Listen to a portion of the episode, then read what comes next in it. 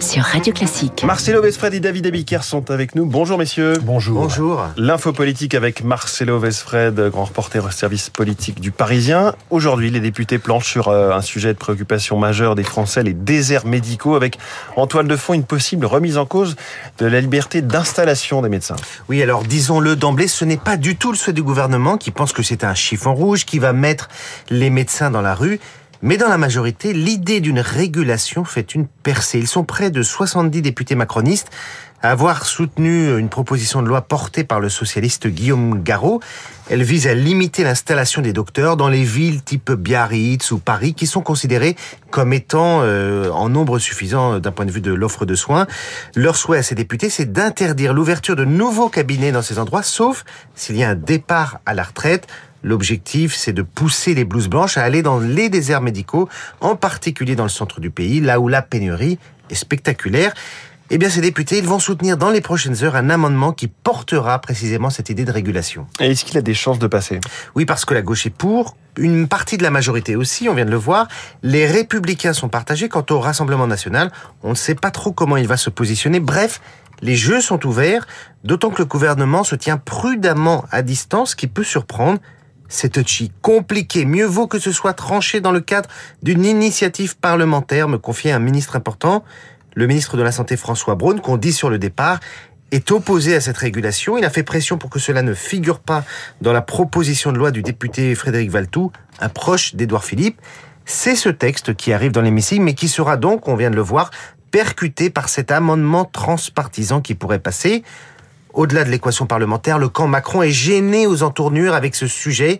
Il est écartelé entre le refus de la coercition, la coercition c'est pas dans l'ADN macroniste, et la pression du terrain, entre la défense des professions libérales et le sentiment de relégation, parce que la plupart des élus dans les zones rurales, ils sont submergés de demandes pour qu'on offre, pour qu'on ouvre ici ou là des maisons de santé, qu'on remplace des médecins sur le départ, une urgence qui pourrait peser plus lourd que la discipline de vote.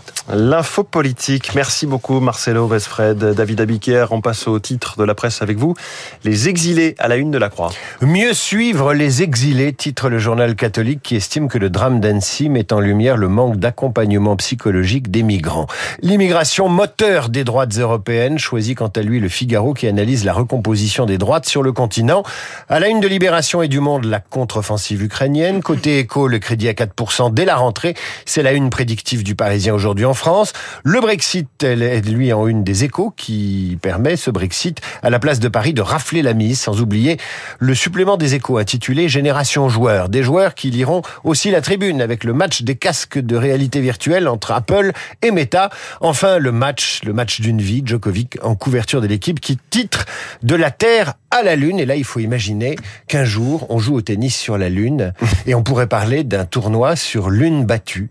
sur lune battue. Puis après la terre battue, la lune battue. Puis avec la pesanteur, euh, on envoie la balle. Euh, ben, figurez-vous, j'y avais pas loin. pensé, tiens. Voilà. Bah, vous y repenserez d'ici une heure pour la revue de presse ouais. complète. On pourra pas jouer Merci beaucoup, David. Bonjour, Renaud Blanc. Bonjour, François. J'ai l'impression qu'il va y avoir du sport encore. Effectivement, premier invité de ce 7-39 Nelson Montfort. Nelson et Roland Garros, bien sûr, le bilan de la quinzaine avec le triomphe d'Igaziatek et de Novak Djokovic, titré tous les deux pour la troisième fois sur la terre ocre de la porte d'Auteuil, le 23e titre hein, pour Djoko en Grand Chelem. Notez que le journal imprévisible de Marc Bourreau sera d'ailleurs consacré au champion serbe Marc Nelson juste après le journal de Charles Bonner. 8h05, nous serons en ligne avec le général Dominique Trinquant. La guerre en Ukraine, la situation sur le terrain et les déclarations du président Volodymyr Zelensky évoquant la contre-offensive de ses forces militaires. Dominique Trinquant dans le journal de Lucille Bréau. 8h15 dans les stars de l'info. Et bien Guillaume Durand recevra notre consoeur d'LCI Laurent Saïm, spécialiste de la vie politique américaine, les ennuis judiciaires de Donald Trump qui s'accumulent, la campagne présidentielle et la stratégie de Joe Biden, Laurent Saïm, dans